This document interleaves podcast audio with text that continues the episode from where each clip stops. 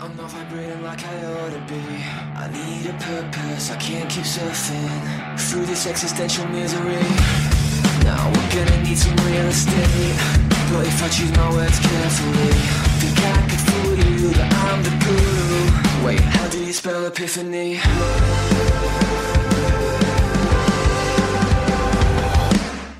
Before the truth will set you free,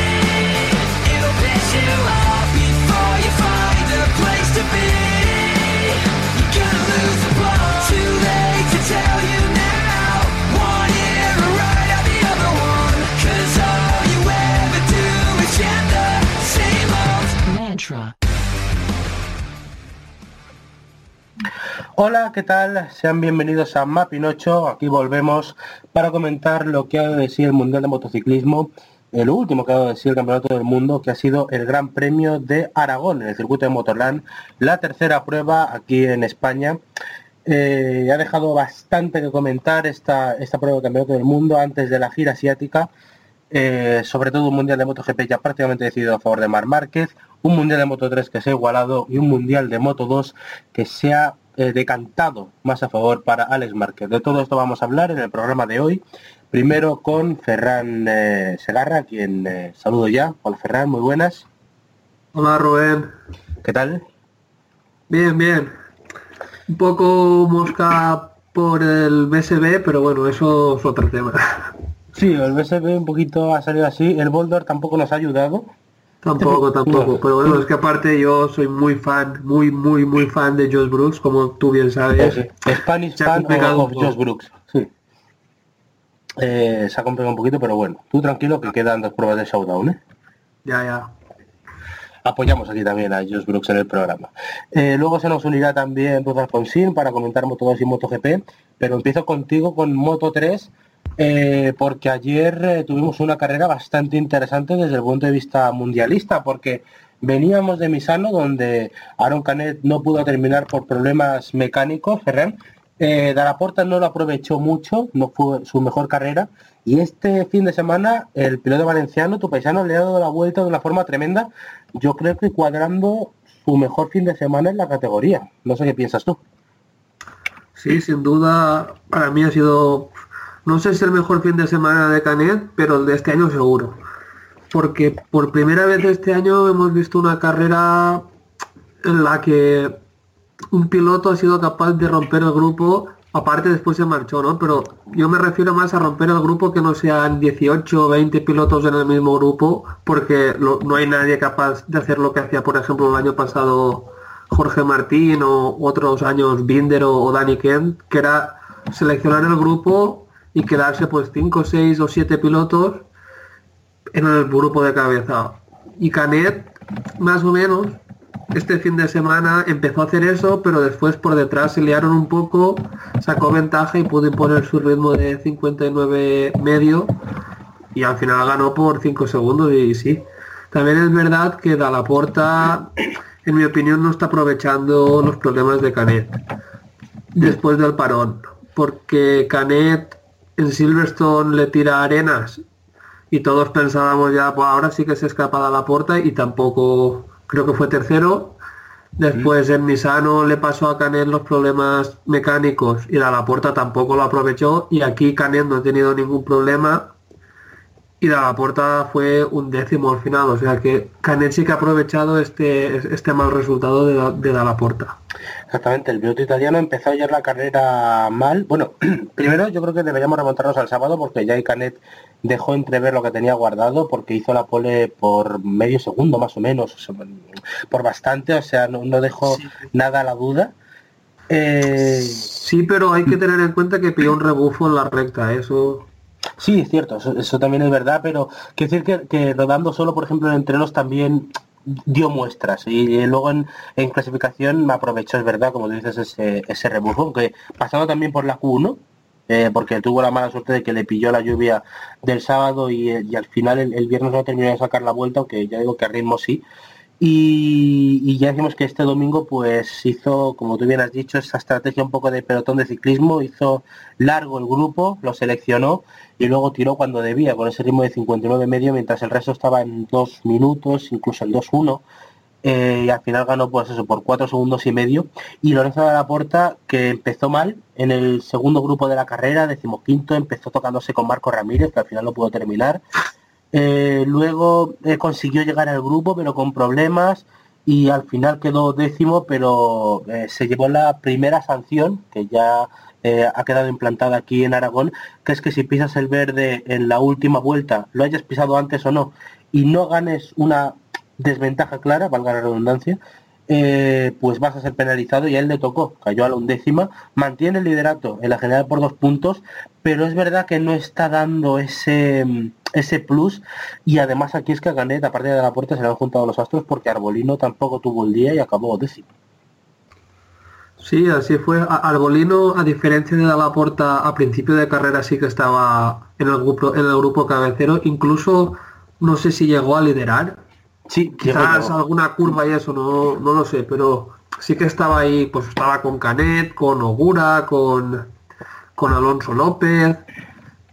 Y después poco, el último tercio, no sé si sería por el neumático o, o qué, pero sí que empezó a irse hacia atrás, hacia atrás, hacia atrás. Y es que en, carrera, como bien has dicho, a puerta lo penalizaron, o si no, eh, bueno, la línea de meta la cruzó puerta por delante de Arbolino. La verdad es que como bien has comentado, le han penalizado y Arbolino fue décimo y la puerta un décimo. Pero sí, raro porque Arbolino precisamente se suele caracterizar por ir de, menos a más y en, Aragón fue al revés. Exactamente, se vino completamente abajo y bueno, yo no sé mm, si nos ponemos en clave mundialista, eh, ¿cómo lo ves? Porque, hombre, la, proyección de Canet es clara, va hacia arriba y yo no sé si en la gira asiática tú ves a la puerta o incluso Arbolino, si repasamos la general son eh, de la puerta 184 puntos, Canet 182 y Arbolino 155, si les ves con ese eh, con ese clic para intentar lucharle el título a Canet o, o Aarón va a ser la gira física va a ser decisiva para él. Pues la verdad es que no sé bien bien qué decir porque es verdad que desde Silverstone Aaron ha demostrado en carrera tener un, punto de ritmo más que los demás. Pero después en Silverstone estaba haciendo el tonto, con, perdón, porque estaba duodécimo o séptimo o así cuando mm, el piloto de Aspar, este que, no me sale el nombre ahora, Arenas, Arenas, lo, tira y, y claro, eso te deja algo de dudas, porque en Misano sí que cuando rompió creo que va tercero o segundo, no, no lo sé exactamente. Hmm. Y aquí en, todo momento estaba adelante. Entonces yo a Canelo lo veo muy bien. Es verdad que la KTM tiene menos velocidad punta que la, que la sonda y que eso en una lucha cuerpo a cuerpo te puede influir negativamente. Pero a Canelo veo bien de ritmo. Arbolino también lo veía bien pero claro, lo que hemos comentado de que se vino abajo y no sé muy bien cómo interpretar eso. Y al que sí que veo más mal es a la puerta. A la puerta, como hemos comentado, lleva tres carreras que no, que no termina de aprovechar los errores de los demás. Y no sé si es la presión que empieza a pesarle o qué. Porque para mí el, mejor equipo de Moto 3 hoy por hoy es Leopard. Ya hace tiempo que para mí es el mejor. O con Kent, después con Mir este año los dos, tanto Ramírez como, como Puerta han pegado un paso hacia adelante.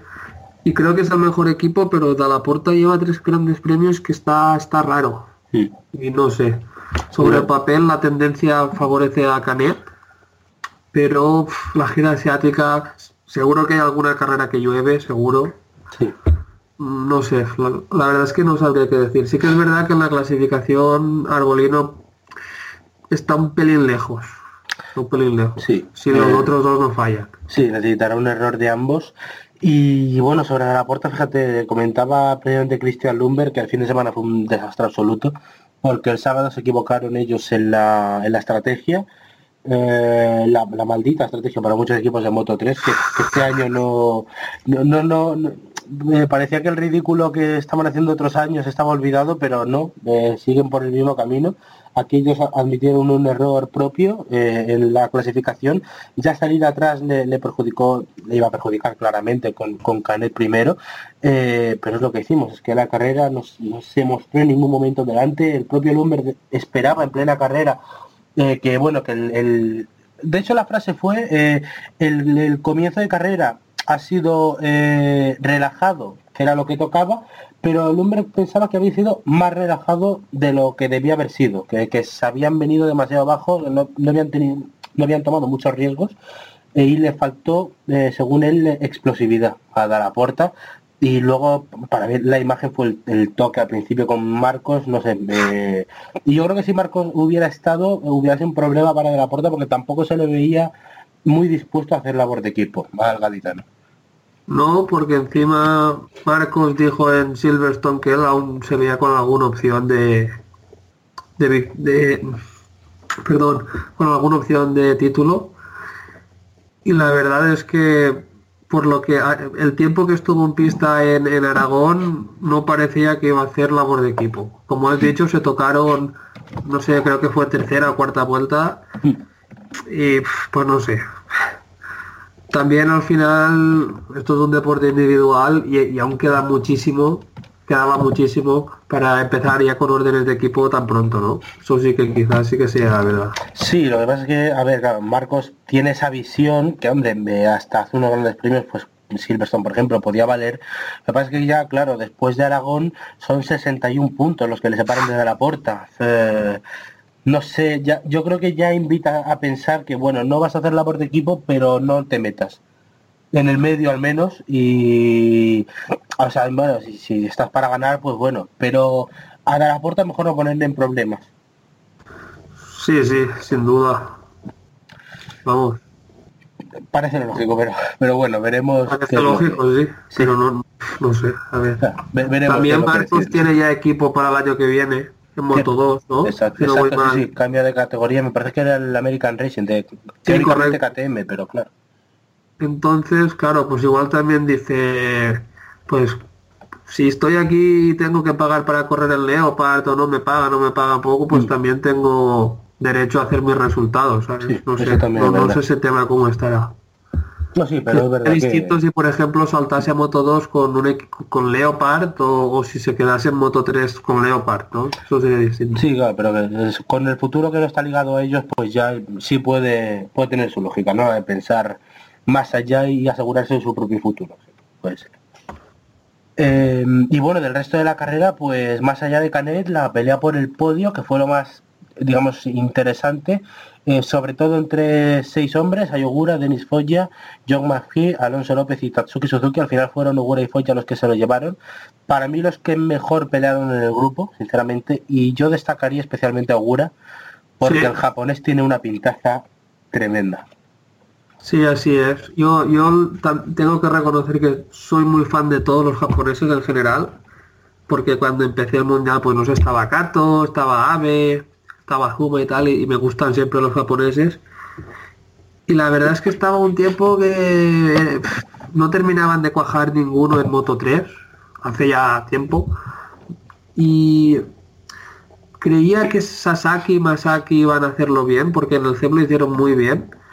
Y Ogura vino un pelín después que ellos al CEP y la verdad es que les está pasando a los dos por encima. Sí. Y como bien has dicho, estaba muy fuerte este fin de semana. Yo creo que tenía ritmo para estar con Canet. Lo que verdad es que justo le pilló cuando Canet hizo el cambio de ritmo y, y, y por detrás se pelearon, a él le pilló un poco desposicionado quizás. Y, y- y eso, pero eh, tenía muy buen ritmo y como has dicho se defendió muy bien. Y después Foncha vino de atrás, que estaba en, toda la carrera no había estado en esas posiciones y en, la, en el último tercio empezó a luchar ahí por delante, muy buena remontada. Y después por fin, por fin vimos a Alonso López otra vez ahí delante. No hizo podio, pero y en la última curva jugándose el podio perdió una posición, pero bueno, yo prefiero eso que no un piloto conformista. Y, y- y muy bien Alonso, que ya era hora de verlo ahí, ahí delante. No sé si era por el circuito que lo- se lo conoce muy bien y demás, pero muy bien Alonso López. Pues sí, la verdad es que le hacía falta a él y al equipo también, la Estrella Galicia, que nos está pasando su mejor año. Eh, y bueno, pues del resto de la clasificación, no sé, yo destacaría sobre todo a un nombre, otro paisano tuyo, Carlos Tatay, que ha vivido yo creo una semana de ensueño, ¿no? Sí, un poco sí. En, en Misano hace el domingo pasado, se- se- bueno, do- domingo sábado, ahora no lo sé, se proclamó campeón de las rookies. Y aquí ve- viene en su segundo fin de semana, porque hay que debutar, hay que recordar que debutó en Barcelona, en el Gran Premio de Cataluña. Pero vamos, aquí primera fila en, el sábado en el cronometrado, tercero y después toda la carrera en zona de puntos, y como bien has dicho, puntuó sus primeros puntos y la semana pasada campeón de las rookies y esta semana sus primeros puntos en el mundial. Pues sí, es una muy buena semana para Tatay. Pues sí, yo destacaría una frase después de meterse en primera fila en clasificación, lo repitió yo creo que hasta tres veces, pies en el suelo. Me parece una filosofía muy muy buena para él, yo creo que nos va a dar grandes tardes eh, para disfrutar a los aficionados. Eh, y bueno, pues ter- terminamos ya con Moto 3 haciendo el, repaso de la clasificación. Ya decimos, Aaron Caneta y Ogura Denis Foy ya fue el podio, John McPhee, Alonso López, Tatsuki Suzuki, Sergio García, Alberto Arenas, Gabriel Rodrigo, eh, Tony Arbolino, Lorenzo de la Porta, Carlos Tatay, con esa duodécima posición. Ayumu Sasaki, Celestino Vietti y Jakub Corfil en la zona de puntos. Detrás finalizaron Andrea Miño, Darrin Binder, Philip Salak, Gerard Riu, Julián José García, Raúl Fernández, David Pizzoli, Estefano Nepa, Denis Onyu, Kazuki Masaki, Ricardo Rossi, Tom Buceimos y Makar Yurchenko. Marco Ramírez y Jaume Masia los únicos que no pudieron finalizar. En la general del Mundial, el top 10, con Lorenzo de la Porta líder, 184 puntos, Canet 182, Arbolino 155, John McPhee 126, Ramírez 123, Antonelli 118, Masia 96, Vietti 90, Ogura como el mejor japonés ahí, 86, y Suzuki que le sigue a 1, 85. Eh, bueno, pasamos a Moto 2 y para ello saludo ya a Ruth Alfonsín que está con nosotros. Muy buena Ruth. Hola, buenas, ¿qué tal chicos? Muy bien. Eh, ¿Qué tal el fin de semana de carrera, Ruth? Bien, bueno, no nos han dejado mucho, mucho, mucho titular, por así decir, pero ha estado bien. Por cierto, muy buen resumen de Moto 3, ¿eh? Me convencéis. Eh, Te te hemos convencido para verla, ¿no?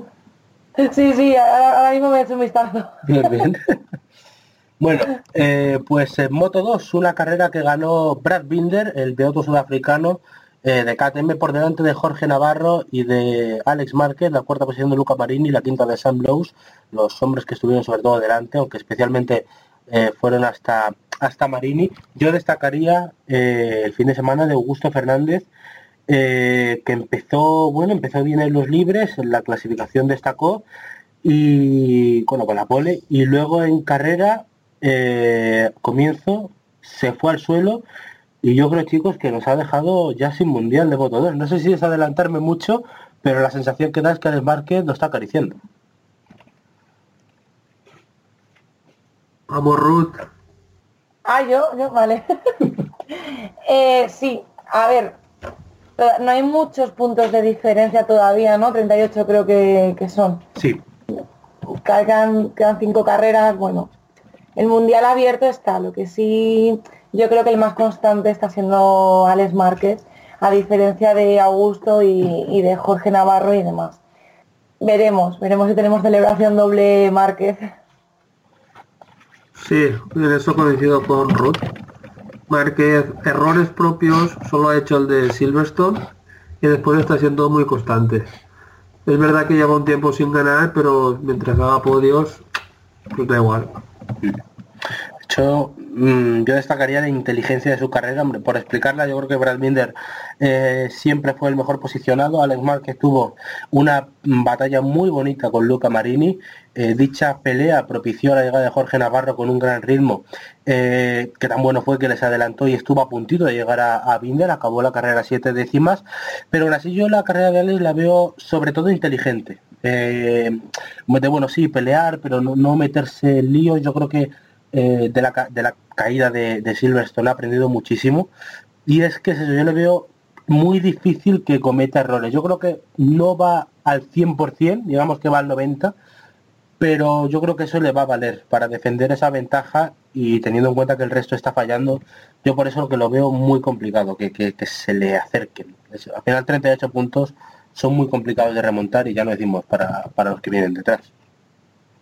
Claro, ese es el problema, no es la distancia en sí, sino son los pilotos que vienen detrás. Y Márquez está siendo muy conservador. No sé ayer en qué momento le marcarían la caída de, de Augusto, pero sí está claro que aunque sí tuvo esa lucha con Marini por el podio, no se metió en mucho lío. Supo conservar y decir, bueno, pues como hemos dicho, no, la constancia también da, da mundiales y, y hacer podios.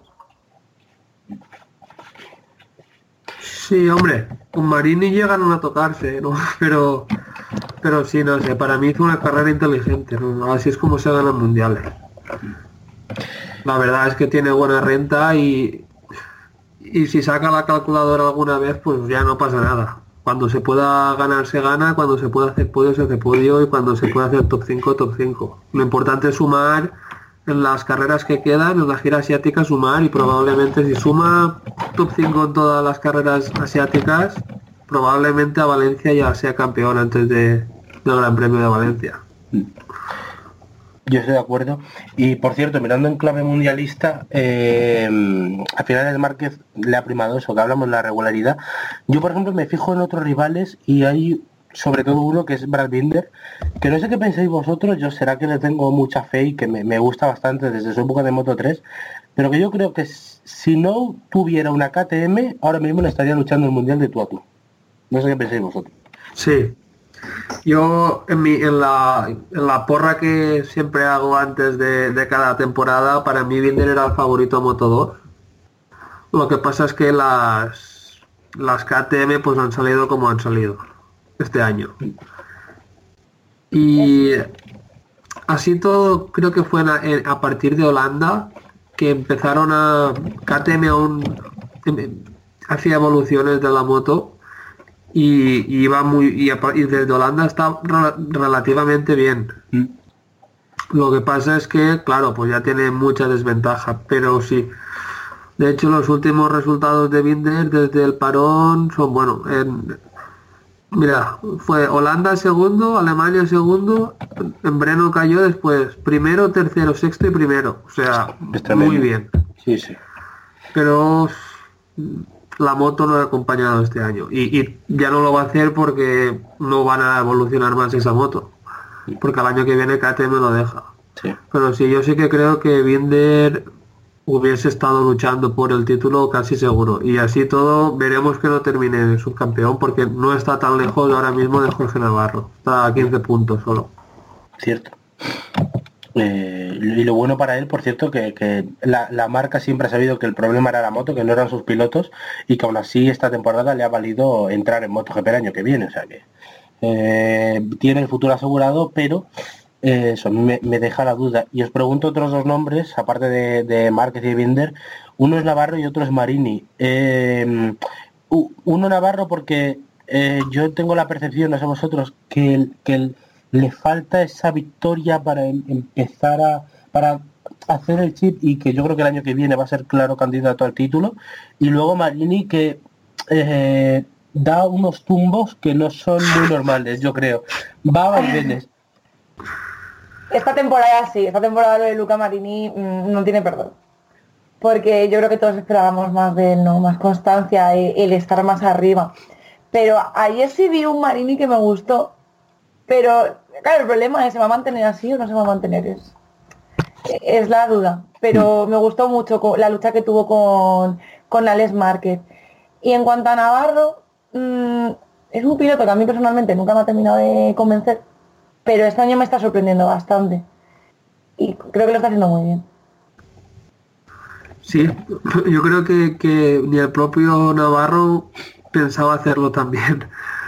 Lleva siete podios, o sea que si gana no será ninguna sorpresa que gane él, porque lleva cuatro segundos y tres terceros, aparte de un cuarto, y está haciéndolo muy bien, con una speed up Spiram no va tan muy mal este año porque el mejor rookie ahora mismo es su compañero de equipo DJ Antonio. O sea que la Speed Up no es, quizás no sea tan buena como la Calex, pero es una moto competitiva. Y está haciendo para mí su mejor temporada, mejor que cuando ganó dos carreras en Moto 3 el año que viene fue campeón. Y sí que creo que necesita una victoria ya también para hacer ese chip, ¿no? Ese chip que tiene ese cambio mental. Y Marini, pues sí, es que empezó más o menos regular ahí 8-7, 8-7, pero después tiene decimotercero, segundo, sexto, tercero, décimo.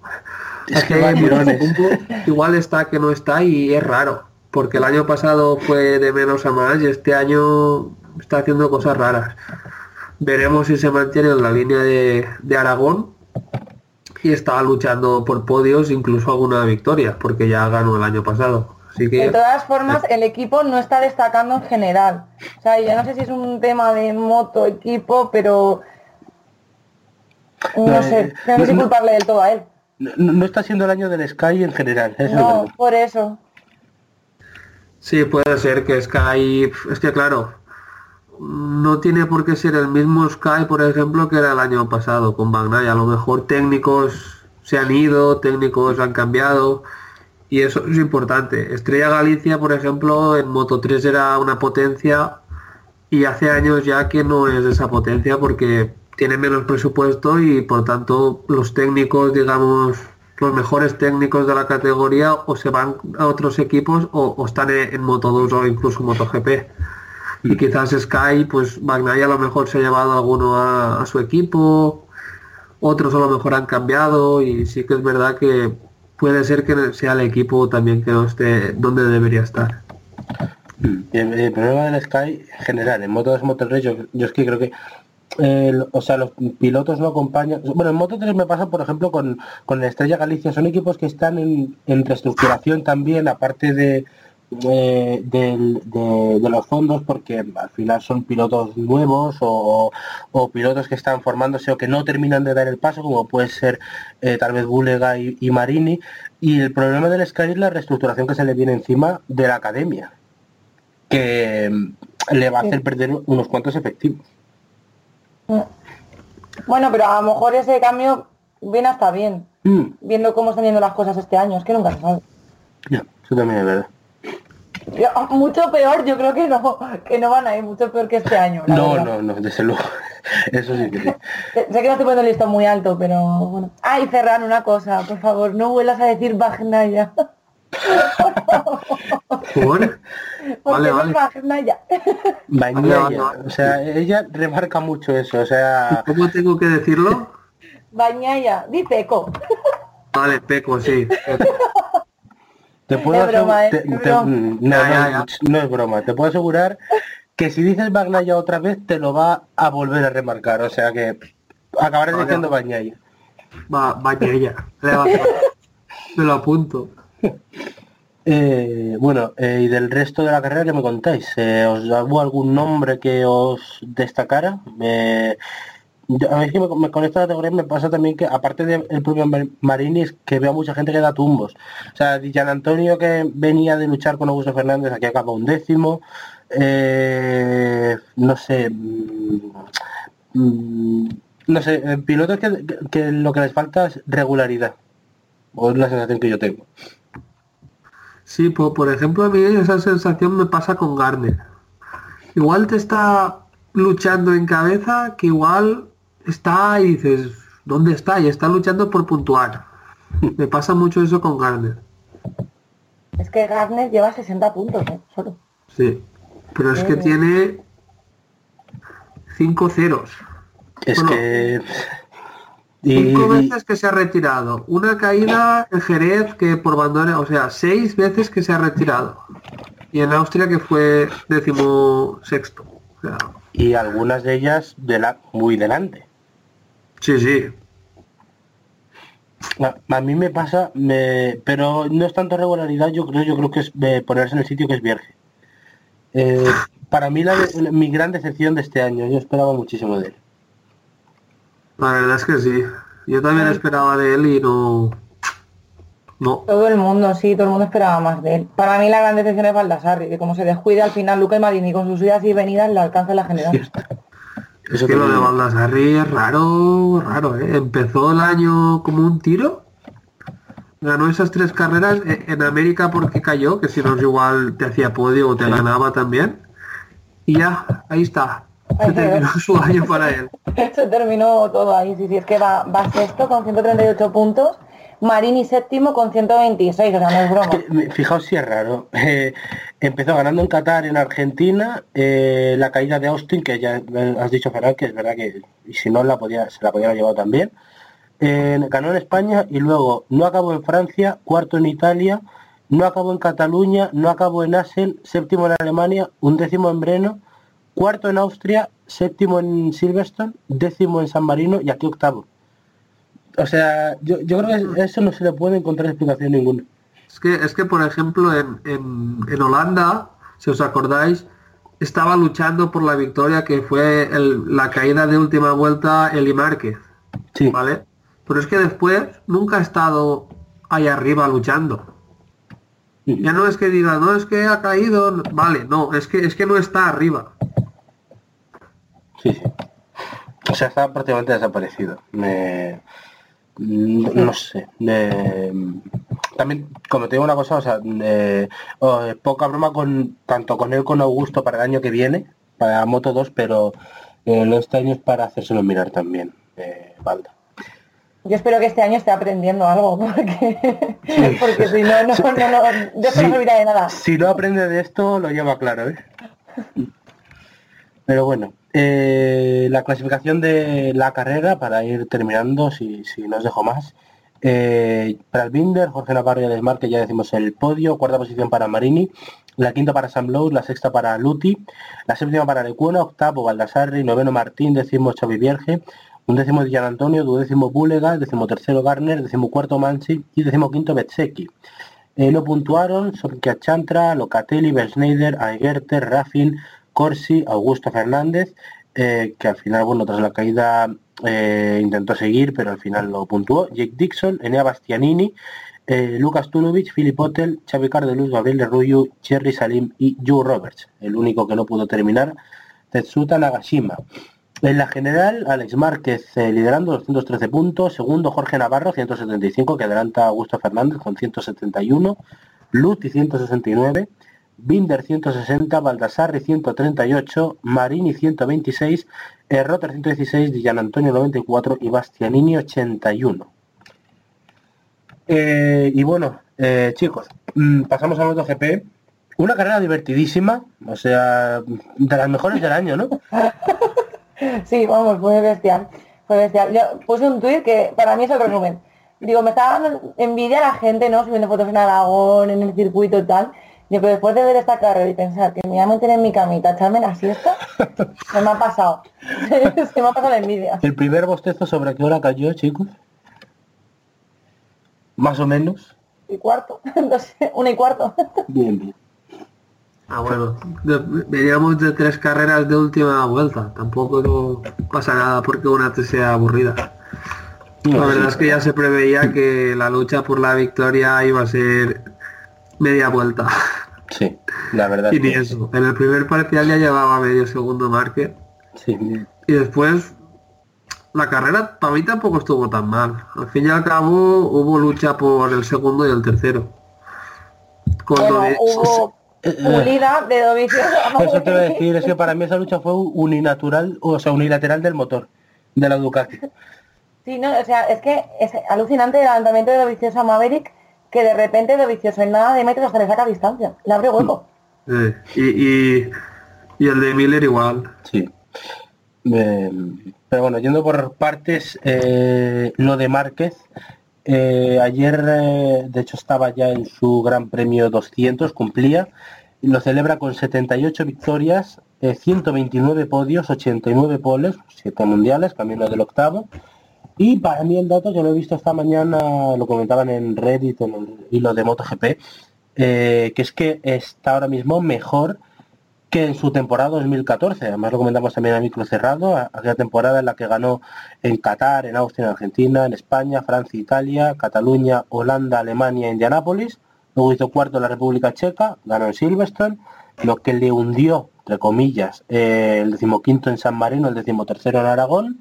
Sin embargo, este año eh, todo se cuenta por primeros y segundos puestos. Lleva ocho victorias en Argentina, en España, en Francia, en Cataluña, en Alemania, en la República Checa, en San Marino y en Aragón. Cinco segundos, lo único que le falló fue el cero de Austin, eh, que era una victoria. Eh, de hecho, él aquí remarcó Márquez que tenía Austin en mente y que había aprendido mucho de aquella victoria. Y ya son 300 puntos los que tiene en aquella la, temporada 2014 a estas alturas creo que eran 290 y hablamos también del récord de puntos antes al micro cerrado me recordaba a Ferranz Lorenzo en 2010 383 puntos que yo si tuviera que apostar algo ahora te digo que va a caer o sea, va a caer porque le veo no bajándose del podio en toda la gira 7. Sí, probablemente caiga, porque faltan cinco carreras, son 125 puntos. Prácticamente es que incluso le sobraría una, ¿no? Sí, sí, si sí. sigue la racha de, de todo el año. O sea, si, si la cosa siga como hasta ahora, va, va a caer el récord de puntos. Sigue muy superior Márquez. También el otro día dijo unas declaraciones que decía este año los rivales han fallado más que nunca y, y quizás tenga razón. No ha habido ningún rival que se haya estado constantemente en el podio. Se suponía que Dovicioso y, y Viñales sobre todo tenían que estar ahí y, y no han estado siempre. Y quizás Márquez que está mejor que nunca y los rivales que no han estado donde deberían, ¿no? Pues Mm. las dos cosas se juntan y pues eso, casi 100 puntos de ventaja ya va. Para, para mí es que ese es el resumen del año. O sea, un Márquez absolutamente intratable y lo que luego no hay un rival eh, al nivel de, regularidad de, de plantarle cara. Porque lo de Yamaha, por, por ejemplo, eh, lo intuíamos, o sea, que, que no estaban bien y, llega a los tres de Misano y Viñales lo primero que dice es que para 2020 tampoco. Por mucho que se intente maquillar, porque en las últimas carreras ha sido un buen resultado, aunque para mí este Gran Premio de Aragón, por ejemplo, no ha sido nada bueno para Yamaha, y ahora lo discutimos. Pero luego Ducati, eh, o sea, cómo se ha venido abajo Petrucci Dovicioso, Petrucci en Q1 y Dovicioso clasificando décimo. La remontada de ayer les salva un poco las últimas carreras, pero me parece que están súper desaparecidos. Yo lo de Petrucci no, no lo entiendo. Porque la primera mitad de año, su peor resultado era un sexto. Muchos lo veíamos aquí como que podía luchar incluso por, por, por quedar por delante de Dovicioso, ¿no? Porque ya, ya no en Misano, sino que antes incluso le habían frenado para beneficiar a, a Dovicioso que si no probablemente hubiese terminado por delante y es que desde desde el parón desde la República Checa el mejor resultado es un séptimo es en plan ¿cómo- ¿cómo puede ser esto? No sé si es que este verano habrá dicho "Bah, paso de entrenar o qué pero es muy raro es muy raro. Encima se supone que después del verano vienen circuitos buenos para, para Ducati Sí. históricamente ¿no? República Checa Austria Misano y, y no está siendo al revés. Y lo de Dovicioso pues es verdad que nunca ha sido muy de hacer buenas clasificaciones incluso en 2017 que hizo su mejor año que estuvo a punto de ser campeón no destacaba por hacer buenas clasificaciones el año pasado sí pero este no No sé, Yo yo- creo que lo vicioso nunca se ha caracterizado precisamente por ser muy regular. O sea, se ha perdido mundiales al final ha sido por estas cosas. Sobre todo, bueno, 2017 eso que lo rozó, pero no sé, es que es que este año, ahora porque estamos hablando de lo vicioso, pero es que no solo es él. Entonces, ya no sé si es una superioridad de la pareja Márquez Honda y ya lo demás, como dijo Rins, que así hablando mal y pronto dijo, estamos todos en la mierda, menos Marc Márquez. Y yo creo que es que esa frase de Rins lo resume todo. Sí, o sea, yo, yo creo que es la mezcla de ambas cosas. Eh, pues que, que Ducati este año, me, no sé, para mí prometía mucho más de lo que se está plasmando. Y aún así es Dovizioso segundo de la general y Petrucci cuarto a un punto de Rins. O sea que al final están ahí. Pero mm, y, y luego ah, podemos hablar de Yamaha también. eh, eh, uno de nuestros temas preferidos. Yo para mí ayer la carrera es absolutamente esclarecedora de lo mal que está Yamaha. Mm, quiero decir, yo creo que lo, que hemos visto es eh, en las últimas carreras que habían sido buenas era algo entre espejismo y parte de realidad, porque yo creo que han dado pasos adelante, pero lo de ayer es para que vayan a Japón y pedirles un, un buen chasis y un buen motor de primera. Sí. Chasis, chasis quizás no tanto, porque en enlazadas iban muy bien. En Misano, en Silverstone también iba muy bien en enlazada, pero motor... Es que... Dígale motor, dígale electrónica, lo que quieras. Pero es que se ve.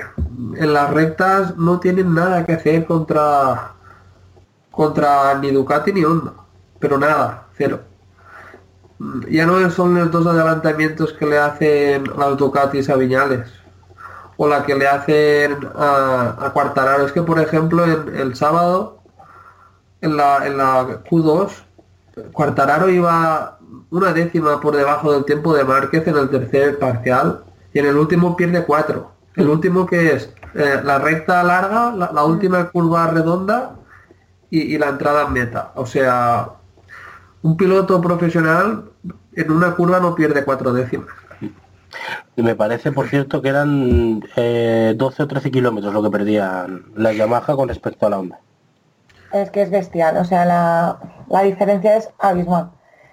Pero ya no sé el, el problema exactamente, porque al final Viñales prácticamente tocó el, el podio. Tuvo que ser muy frustrante el adelantamiento de Dovicioso, porque estás ahí luchando con tu frenada, tu, llevando tu carrera, y de repente llega Dovicioso y, y te pule en nada, en una curva y te saca distancia. Sí. Pero aún así, destaco el resultado de Valentino Rossi, octavo, porque por muy mal que esté la Yamaha, yo creo que ya es una cosa de Valentino. Porque Sí. él lo acusó al desgaste de neumáticos. Y dice que él empezó con el problema de desgaste de neumáticos desde la quinta vuelta. Sí, él dijo que, que las primeras cinco vueltas lo tuvo él y que luego eh, Quartararo y Viñales lo sufrieron al final. Al Pero final aún- lo puedo entender, pero en las primeras cinco vueltas, Claro, pero eh, para mí una frase Mario, de lo de Valentino que es hemos trabajado mal en el box. Y es un, pro- un problema que viene de largo. Sí. Entonces, para, para mí eso es lo que define y, y es algo que, que está pasando dentro, que no quiere decir, pero que está pasando. es que, no sé, la carrera de ayer, dentro de que vimos que la Yamaha en general tiene problemas, lo de Valentino me pareció mm, muchísimo peor que el resto. Sí, la verdad es que Rossi este año está bastante mal. Yo no creo que sea ya solo cuestión de moto y del equipo. Yo también creo que ya empieza a pesarle la edad. Porque si, te- si os fijáis, cuando la Yamaha va medianamente bien, él no está nunca. No estaba, por ejemplo, en Silverstone, no estaba... Excepto Austin. Austin te recuerdo que podía haber ganado. Sí, pero es que en Austin la Yamaha no sé si iba bien. Es que eh, el, el caso de, de Valentino es que está bien cuando la Yamaha va peor. O sea, es el que mejor sabe sufrir de la Yamaha. Sí, sí. Porque el año pasado ya le pasaba. Sí, por y ejemplo, y en en Asen, 2017. En, en- en Asen el año pasado él es- no estaba. En Phillip Island él no estaba. Pero cuando la Yamaha va mal, él está. Mm. Sí. Y este año está pasando lo mismo. Cuando la Yamaha puede ganar por su- las características del circuito y que no influye tanto la potencia, Viñales y Cuartararo están. Pero a él le, le falta ese, ese poco.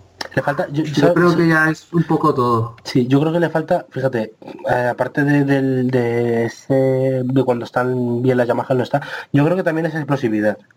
Que eso sí, yo creo que lo ha perdido con los años porque tú le ves, eh, no sé, por ejemplo, Dovicioso, que tiene que remontar ayer. Dovicioso, aparte de la velocidad punta y tal, o sea, él se va quitando rivales en nada. Y ayer Valentino eh, está detrás de, de, de Alex Espargaró y nada, es incapaz de adelantarle. eh, y luego por detrás llega Kraslu, le adelanta también. Eh, Aleix de repente le adelanta y, se le acaba devolviendo el de Aprilia, esto antes de que llegara Kraslu. Y al final las distancias son tremendas, porque Valentino acaba a 13 segundos de Aleix Espargaró, acaba a 12 de Cuartararo, eh, o a 13, y acaba a 15 de, de Viñales. O sea, mm, hombre, miento, a 18 de Viñales, a 18 segundos de Viñales y a 15 de Cuartararo, y a 13 de Aleix Espargaró. O sea, y no le pilló Rins remontando tras haberse caído con Morbidelli y se quedó a cuatro segundos. Eh, no sé. Eh, pa- para mí es un poquito dramático lo de Valentino y yo sinceramente le escucho hablar porque ya lleva dos fin- fines de semana hablando, no, es que bueno, yo no sé si va a ser mi último contrato. Eh, vamos a ver qué pasa y si los resultados se dan bien y tal. Yo creo que su mejor opción ahora mismo sí que es la retirada, porque eh, al final esto me parece un poco sufrir por sufrir. Yo creo que él no lucha contra los pilotos porque la moto no se lo permite. Algo hay ahí que no funciona. No creo que sea más tema del tema edad y demás. Yo creo que no lucha porque no se hace con la moto. Por el tema que sea, que yo no lo sé, no se hace con ella. Yo, creo que es 50-50. O sea, yo creo que eh, tiene, Valentino tiene días. Ponle, por ejemplo, Malasia del año pasado. eh, ponle Valencia también del año pasado. Austin este año. Tiene días. Pero luego el- lo que es, no sé, la constancia de la moto, yo creo que eso ya le puede un poco. Yo creo que se junta todo. Un poco la edad ya, que, que ya empieza a tener muchos años. Y después también que la moto pues no está... El, el- ni la moto está al nivel, ni él quizás esté a gusto con esa moto. Entonces se junta todo. Probablemente, aunque tuviese la misma edad, pero estuviese a gusto con la moto y la moto, por ejemplo, tuviese esos 10 kilómetros de punta más que le faltan, pues igual aunque no estás tan bien ya como hace 5, 6, 7 años, pues, pero también es- tienes más motivación porque es que eso es así. Si tú tienes buenos resultados, te automotivas aún más. Eh, y todo influye. Yo creo que todo influye. Yo me acuerdo a principio de año que puse un tuit que dije, creo que Valentino no va a volver a luchar regularmente por ganar y me dijeron de todo. Y la verdad es que lo veo por, por eso que ha dicho también Rubén de que le falta explosividad, ¿no? Para mm, hacer una vuelta buena, para hacer un par de salidas buenas. Claro, pero date cuenta que si tú, si tú no te haces con la moto, eso es imposible que llegue. Sí, O sea, pero tú no das, tú no das con tu configuración adecuada, tú desgastas el neumático. Llevas discutiendo con Yamaha no sé cuántas temporadas. Ya, pero te- ¿Cómo vas a hacer una vuelta, sola- no te haces con eso? Es que no ¿sabes lo que pasa? Que Valentino ha estado mal con la moto, pero a rivales como Alex Espargaro o a Cal Krasner les adelantaba sin ningún problema. claro, Y le daba para quedar pero- sexto o quinto, pero... Lo la ley se sale de lo normal en general este domingo. Sí, pero una cosa es que quede delante y otra cosa es que te meta 13 segundos. Es que hubo un momento, cuando ya le adelanta a que de repente enfoca en la recta de meta, la no, la recta de atrás, y estar enfilando la cuartararo con Viñales, o sea, Márquez ya ni se veía, y de repente llega, pasa la curva Valentino allá al fondo, al fondo, y eso en mitad de carrera ya, y, y es que es lo que te decía antes de Rins, o sea, eh, cayéndose se queda a 4 segundos de adelantarle. Y yo entiendo que, no sé, que, que en las primeras cinco vueltas, vale, que igual es otra vez el, el neumático trasero, que es lo que le está fallando, ya no es tren delantero, es tren trasero, y eso pues le resta mucho, pero es que en las primeras cinco vueltas estaba un poquito detrás de Alex Espargaró, pero al final eh, el ritmo no solo no mejoró después, sino que empeoró más todavía, y, que es que la distancia, mm, no sé, me parece muchísimo. A mí también, a ver, yo lo de lo de este gran premio no lo entiendo porque además él se mostró más o menos positivo a lo largo del fin de semana. Entonces, aún menos entiendo lo del domingo. Pero yo no creo que es tanto el tema de edad como el hándicap de la moto. O sea, es que estamos hablando de problemas de la moto y Yamaha tiene problemas. Que esta vez Viñales ha sabido sufrir más. También el circuito se le da mejor. Este no es precisamente un circuito que a Valentino le, le guste. No, eso también vale. Que es, es su peor circuito, yo diría. ya, pero y, y en Misano Claro. y en Silverstone, Es que eh, eh, si alguien ha rodado en Misano es Valentino. Es que esa, esa es la cosa. En Misano no es que estuviese que quedase cuarto, es que quedó cuarto lejos de las dos Yamaha, ¿sabes? Eh, Yo no mm, creo que sea tanto el tema de la edad, de verdad lo digo. Yo, yo sí. Yo creo que sí, yo, creo- yo creo que le empieza a influir, aunque no él no quiera y, y muchos aficionados no quieran, al final... Hombre, Es que es normal, ¿eh? Claro, hombre, es que son 40 años. Es que a mí lo que me, me parece increíble es que le preguntan este fin de semana y todavía se esté planteando otros dos más. O sea, es que Ya. correr hasta los 43 ya sería la locura máxima. Ah, Pero, a sí, ver, sí. tampoco va a confirmar y va a decir no, no voy a renovar. O sea, él también, como estamos hablando, depende mucho de la motivación. Motivación ahora mismo no está teniendo. Eh, lo, que, lo que pasa es que a principio de año sí lo confirmó. Llegó a Europa dic- diciendo en BT que era su último contrato. Y ahora le ha dado la vuelta el discurso. Ya, porque, porque lo dijo en un momento de calentón y, y eso lo sabemos todos.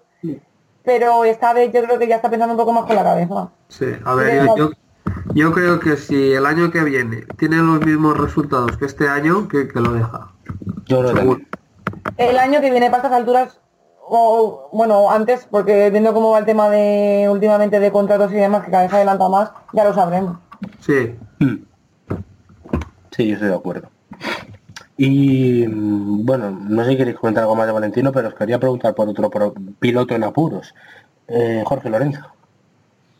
Eh, Son los apuros, eso ya es Mayday, ¿Le, Mayday. le- le recordáis una carrera peor? Para mí es su peor carrera en el Mundial de largo. Horrible. Puede ser que sí sea hasta la peor, sí. En general del año. Sí, el año, pero... Por, Es que ni sea, con por- Ducati. Es que ni que Ya. decíamos el primer año de Sí. Ducati, pero es que... Por poner en contexto, vigésima posición a 46 segundos de Márquez, ah, bueno, por detrás de Bradley Smith, de Karel Abraham, le sacó 3 segundos, eh, Calio eh, solo quedó por delante de Siarín y estuvo a 1,3 segundos de adelantarle. Jorge Lorenzo que dice que, bueno, de la lesión tiene algunos dolores, pero que esto no es tema de lesión, que es todo eh, cosa de, de su adaptación a la moto. Y yo no sé cómo le veis a él en situación ya pensando en el futuro. Obviamente esta temporada está tiradísima eh, y van a ser cinco grandes premios de, de intentar dar pasitos adelante. Honda parece que lo que lo que lo acepta, aunque eso lo dice Alberto Pucci, yo no me lo creo. Pero no sé cómo le veis de, de cara a futuro eh, eh, y cuál es su situación actual, cómo lo veis. Pues mira, yo lo que veo es que si de aquí a final de año no muestra algo de progreso, el año que viene no está en Honda. Eso es lo que yo veo. Yo no creo que Honda le mantenga en esa situación tampoco, la verdad. No, y ya no por Honda, sino por él. Pero fuera de Honda o fuera del Mundial. Hombre, pues es que el problema es que si está fuera de Honda, está fuera del Mundial. Claro. A no ser que haya algún intercambio raro en plan, yo qué sé, que vuelva Yamaha por Viñales o una cosa, una locura de esas, ¿sabes? Algo... Porque en KTM tampoco lo veo. No. No. No sé, es, es complicado, es complicado para Jorge Lorenzo. Además ayer las declaraciones en plan, no, si ya no lucho ni, ni por la décima menos, porque no me va a cambiar nada. Ya, y, y, por ejemplo también diciendo que, que vuelve a tener miedo como le pasó cuando tuvo una caída muy fuerte en, su año rookie. Fíjate que mm, eh, el, pasado Gran Premio en Misano él salió al paso de desmentir lo de lo que dijo Alberto Puig, que bueno, para mucha gente está bastante de contexto, pero bueno, eh, como, como conocemos al personaje, dijo lo de que era para él era tema de coraje y de valentía, que para mí decir eso de Jorge Lorenzo es un insulto, pero eh, salió al paso de decir, no, no, no, esto es, a ver, yo me he caído con esta moto y no sé qué espera, vino a decir eso, eh, pero al final es verdad que este fin de semana ha vuelto esa palabra del miedo eh, y no sé cómo le podría influir la presión porque por ejemplo este mismo fin de semana tenemos dos rumores, uno viene de Alemania y viene de Speedway, yo no le daría mucho mucho recorrido porque la web es como es Eh, empezaban a decir que Brader podía tener una opción de entrar por Jorge Lorenzo eh, pero la otra venía de Francia y es que el promotor del Gran Premio de Francia estaría presionando eh, junto con otras personalidades para que Zarco llegue a esa onda que yo esta la veo más probable.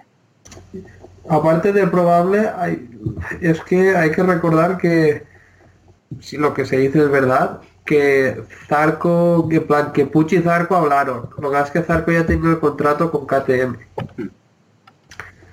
Y la verdad es que yo sí que veo la posibilidad de ver a Zarco el año que viene en HRC. ¿eh? Sí, Uf, Si, si, si no cambia a Lorenzo, es que yo, yo no me imagino a Lorenzo sin hacer un top 10 en todo el año y que el año que viene siga. Es que es que no me lo imagino. Ya no por la por, por el equipo, que también, si, sino por, por él mismo. Sí, por su Es propio es que orgullo. no, no me lo imagino. Yo tampoco. No, yo tampoco, pero no sé. No sé. A es ver, muy complicada, es una cosa muy complicada. Lo que pasa con Zarco, a ver, el, el único que, que negó ese acuerdo entre Alberto Pucci y el propio Zarco fue el, el manager, y ya Zarco se encargó de él, le, le echó y, fue la razón principal, eh, rechazar esa opción de onda para esa KTM, que ha sido un desastre, absoluto, ya lo hemos visto, y yo esa sí la veo probable. Eh, tampoco me creo mucho, por ejemplo, que el promotor del Gran Premio de Francia esté presionando porque eh, Francia ya tiene el futuro cubierto con Cuartararo, o sea, no puede estar en mejores manos, pero yo estoy por la línea de Ferran. Yo a Lorenzo no le veo aguantando así otro año más y cada gran premio que pasa le veo muy desmotivado. Tanto como en los tiempos de recuperación se le veía subiendo fotos de la recuperación, todo motivado, yo ahora le veo la cara y se me hace muy difícil. Bueno, a ver cómo termina cómo termina el año. Yo espero que, que remonte un poco. Es que la cosa es que por ejemplo, ay, perdón, habla, habla. No, no, no, no, solo eso, que, que espero que, que remonte esta situación porque para Lorenzo tiene que ser fácil y sobre todo por el tema de egos que él, que él tiene, el tema de, querer superarse. Pero tanto como, como dejar el equipo, pues le veo una, una decisión súper importante, súper tajante. Es que, por ejemplo, Ducati, ¿no? Tú, tú veías que no tenía resultados, pero sí que veías que tenía una progresión. Pues hoy ha estado liderando, aunque ha terminado octavo, pero hoy ha liderado tres vueltas. Hoy es que mira, ha hecho una vuelta, mi- mira el ritmo este. Hoy en vez de octavo ha terminado cuarto. Ha hecho la pole, o sea, no sé, iba adelante. En Honda no, Sí. es- eso no se ve. Y después, claro, si ya empieza a decir que tiene que si miedo, que si miedo, en plan no es que tenga miedo, sino que empieza a tener algo, Respeto. una sensación como la que tuvo cuando se caía tanto. Mm. Y ya es que, a ver, si no fuese Lorenzo, si fuese un piloto normal, estaríamos hablando ya que lo deja. No es que claro, como es Lorenzo, que tiene el Sí. palmarés que tiene y Sí, ha hecho sí. todo lo que ha hecho, Si no fuera Lorenzo estaría como Zarco. Claro, sí, pero, pero no sé, un- si, si, si estos resultados los tiene, por ejemplo, Dovizioso, es que Honda ya lo habría hecho. Es que claro, Mm. Lorenzo ha demostrado pues, por lo que ha demostrado, ¿no? es, es un pilotazo. Y por eso sigue ahí, es, es que si no ya se lo hubiese encargado. Sí, que Veremos sí. qué pasa. Veremos. A ver, cómo remonta y la gira asiática remonta un poco, también viene de circuitos que le gustan. Vamos a ver. qué- Veremos, El caso es que a mí me decías, por ejemplo, antes de... En verano, este verano me decía, Lorenzo va a hacerlo bien con Honda, y yo te decía, casi ahí seguro, sí, eh, vamos, empezará poco a poco a remontar, cada vez estará más delante, más delante, y el año que viene quizás puede hacerlo bien, tal. Es que ahora mismo, ni en cinco años le veo haciéndolo bien Sí. O- ojalá me equivoque. Ga- Ganaríamos. Se le, se le han Pero, juntado muchas no cosas. Sí. Sí, es lo que estamos diciendo, se le han juntado muchas cosas. El tema de que no se termina de hacer con la moto, el tema de la lesión, le ha cogido respeto a caerse. Porque Lorenzo muchas de las veces que se ha caído ha acabado en el quirófano. Y es Sí. normal que al final a eso le coja respeto. También lo, lo- se habló mucho de este tema con Dani, con Dani Pedrosa. Era caerse y prácticamente acabar en, en quirófano, entonces es normal. Se le han juntado todas esas cosas. También yo creo que necesita un chip de cambio de, de mentalidad. Porque eh, aparte, si tú lo juntas todo esto con la desmotivación, como ha hecho Rubén, que tiene, de que no se le ve contento, no se le ve con ganas, no se le ve con, con ánimo de nada, todo esto también influye. Yo, fíjate, mm, ya como luego uno em- empieza a encajar las piezas, me estaba acordando de un tweet que ha puesto Denis Noyes esta mañana, que me ha sorprendido muchísimo viniendo de él, que mm, es tajante. Lo de donde Jorge es insostenible.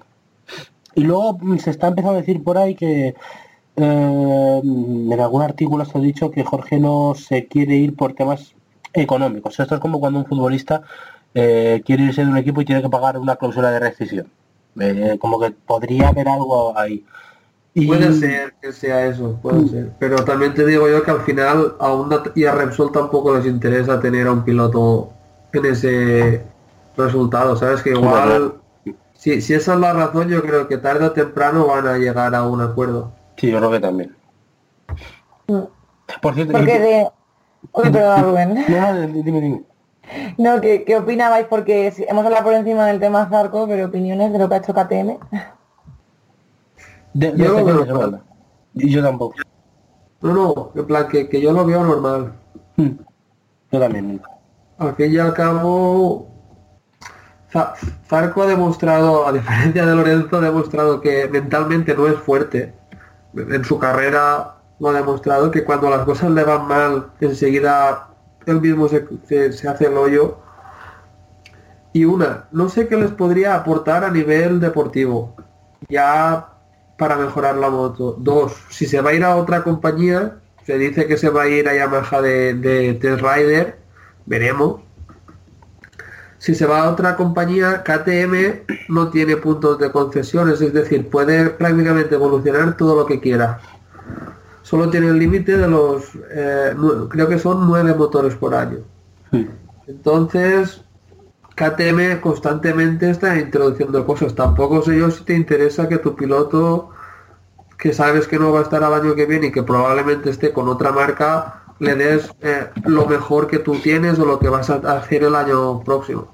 Entonces, por eso yo sí que lo entiendo. Aparte, creo que Pazarco es mejor también, porque estar en el mundial haciendo último no, no te beneficia en nada Sí. vale la pena parar, quedarte en casa, hacer un reset y, y- y volver a tope. Que no- y olvidarte de, de los vicios de este año. Yo estoy totalmente de acuerdo, pero añado eh, qué mal fin de semana ha elegido KTM para quitarse de encima Zarco, porque justo lo van a necesitar a lo mejor en Tailandia. Porque Ay, qué pena. una lástima absoluta lo de Paul Espargaró, eh, haciendo resultados brutales y brillantes en los últimos fines de semana, con una temporada excepcional. Tú, que eres más seguidora de Paul Espargaró, yo creo que esta, yo la catalogaré como su mejor año en MotoGP, o sea, eh, una cosa tremenda. Y, y justo ha ido a, a perderse lo peor eh, en- en- en la cresta de la ola. Sí, es- me dolió el corazón, ¿eh? con la caída, lo, lo- lo admito, porque está firmando su mejor año con KTM. Además, Paul Espargaro cuando estaba en Yamaha, dentro de que, bueno, pues estamos acostumbrados a ver siempre a un chico sonriente, no un chico positivo, él en Yamaha no estaba contento, porque Textual lo tenían como muy olvidado, él siempre lo decía, nunca llegaba a nada, no, pedías cosas que, que le parecía que estabas pidiendo un mundo. Y aunque KTM suponía un reto, suponía un reto muy difícil, él está, él está contento porque es un equipo que trabaja para él. Y Ajá. él pide y tiene, evolucionan la moto, están trabajando muy bien, estaba haciendo unas carreras muy buenas, muy buenos tiempos también en las clasificaciones que también son importantes. Entonces, esta caída ha sido una pena, encima, claro, todo se la juntaba a KTM este fin de semana. Él se ha mostrado positivo en las redes sociales, él cree que para Tailandia va a estar. Veremos, yo me mantengo prudente porque empieza la rehabilitación en mañana o pasado y al final le, le tuvieron que, que operar, que parecía que como que lo descartaban, pero al final no, han tenido que intervenir. Así que a ver, espero que para Tailandia esté, aunque no está al 100%, pero sí para que Sí, siga cogiendo horas. El, el hasta Tailandia hay dos o hay tres semanas. Eh, dos. Dos. 5, de octubre me parece. Muy justo, muy justo, muy justo. Entonces es difícil. Yo no sé por qué pensaba que eran tres semanas, pero Mm. dos semanas.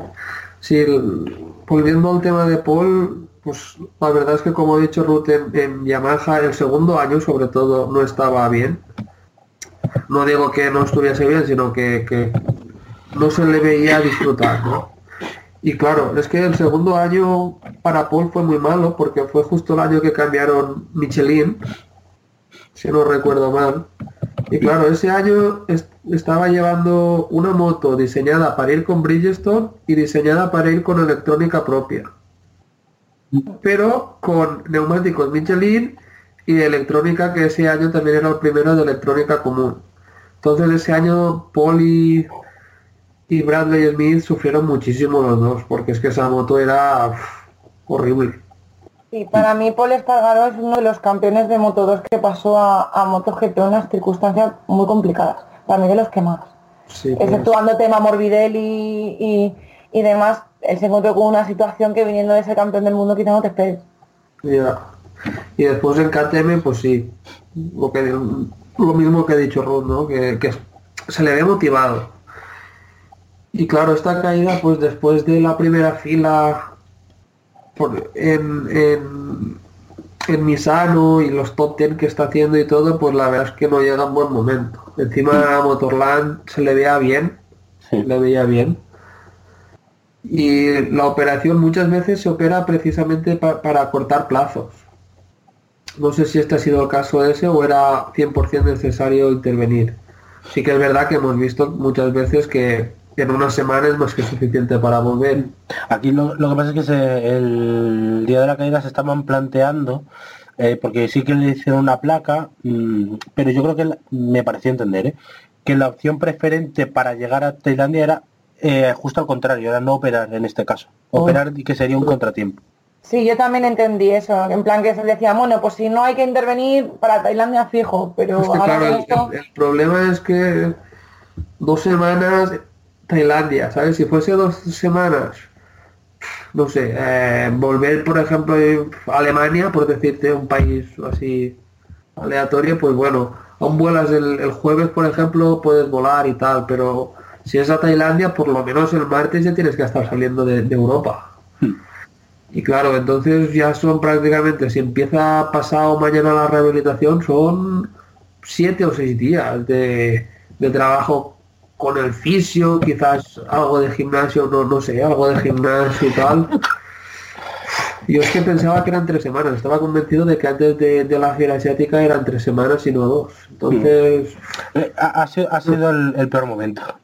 Pero también te digo, eh, bueno, realmente hubiera hombre, sido quizás peor. mejor ahora que por ejemplo en Japón. Eso te iba a decir, porque a- al menos después de Tailandia va a tener otra semana de, de diferencia. Eh, que por ejemplo, que por ejemplo el año que viene ya no la tendría. Pero, pero bueno, eh, esperemos que, que vaya bien, ¿no? Eh, y que pueda llegar a, a Tailandia y, y, bueno, seguir manteniendo la temporada en lo más alto que pueda. A ver si esa lesión no le gasta mucho. Y no sé si del resto de la carrera me queréis comentar algo de los nombres que dejó el Gran Premio. Si alguien lo sorprendió. bueno, no me sorprendió, pero lo hizo muy bien Jack Miller. Mm, Me gustó mucho la carrera que hizo. Sí. A mí me sorprendió para mal Rims.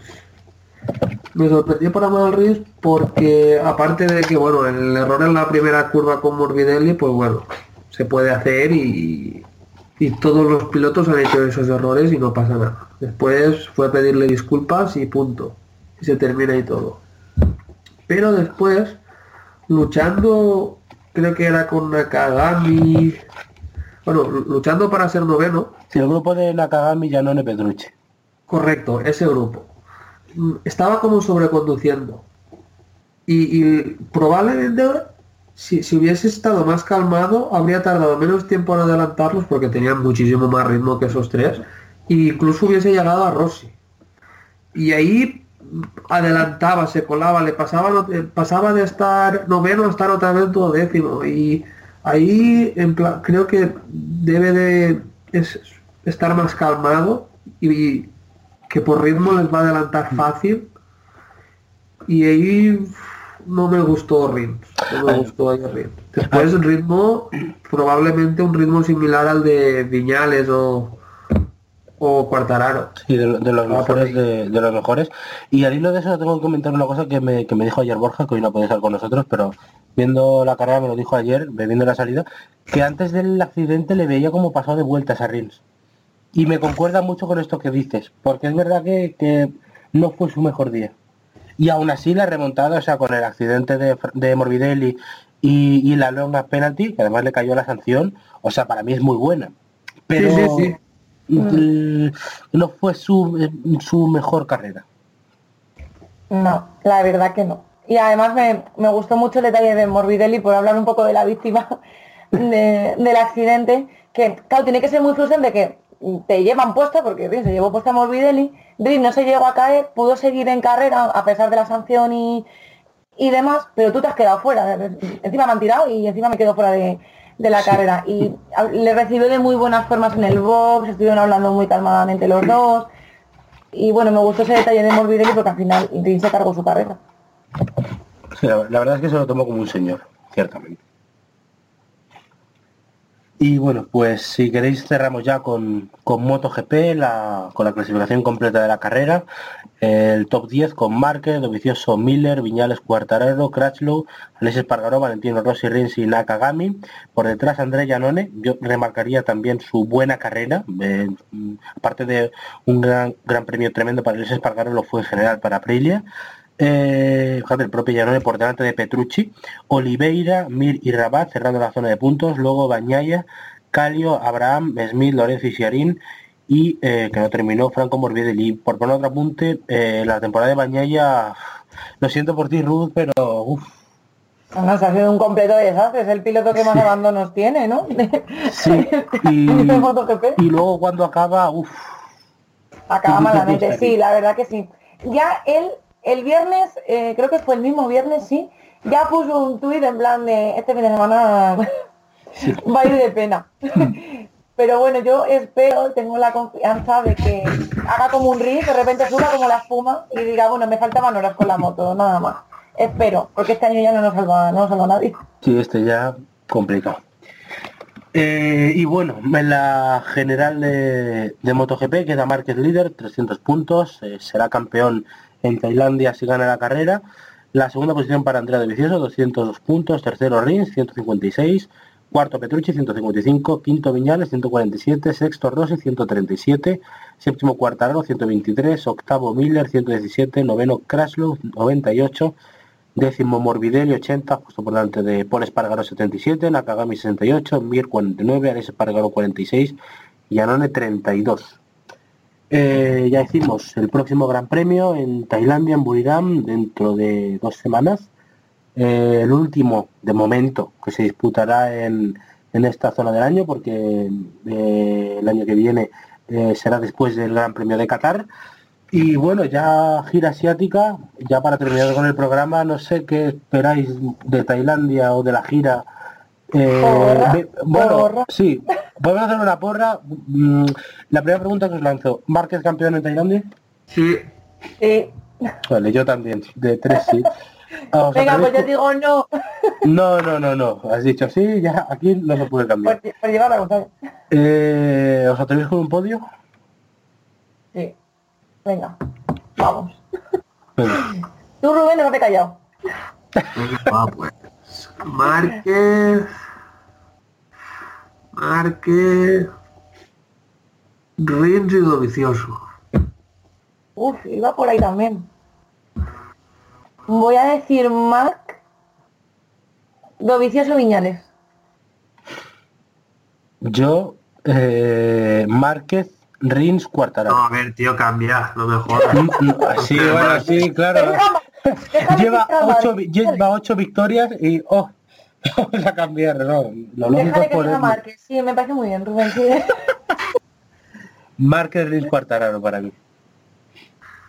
Eh, ¿Y de Moto 2 y Moto 3? Venga, ya no, no, ya No, no, imposible. Sí. Todos vale, Moto 3 yo no me atrevo. Bueno, pues entonces lo dejamos aquí. No, no os mojéis y yo tampoco gafo a nadie así. Y nada chicos, un auténtico placer que hayáis estado con, con nosotros. Ya saben, los oyentes nos pueden seguir en arroba mapinocho, eh, a Ferran en FSA Pistola, eh, a Ruth en arroba Ruth-46, todo en Twitter, a mí en arroba Ruben-DXT. Y bueno, nosotros nos despedimos ya hasta el próximo Gran Premio. Y nada chicos, un placer y espero que nos escuchemos para la próxima. Tal vez con Márquez campeón, parece. Nada, el placer ha sido mío, hacía ya tiempo que no hacía un, un programa y a ver si esta parte final hacemos un programa por Gran Premio, aunque sea, si podemos estar todos. Está el objetivo, venga. Propósito para gira asiática. Bien. Primero no dormirse y luego hacer programas a cada bueno, gran lo premio. de, no lo de no dormirse. ¿Confías en el diferido de razón? bueno, yo confío en que me pillara, me pillará currando, entonces seguramente yo lo pueda ver en el curro. Bueno, pues el que no se consuela es porque no quiere. Bueno, pues lo dicho, un placer chicos y nos escuchamos para la próxima.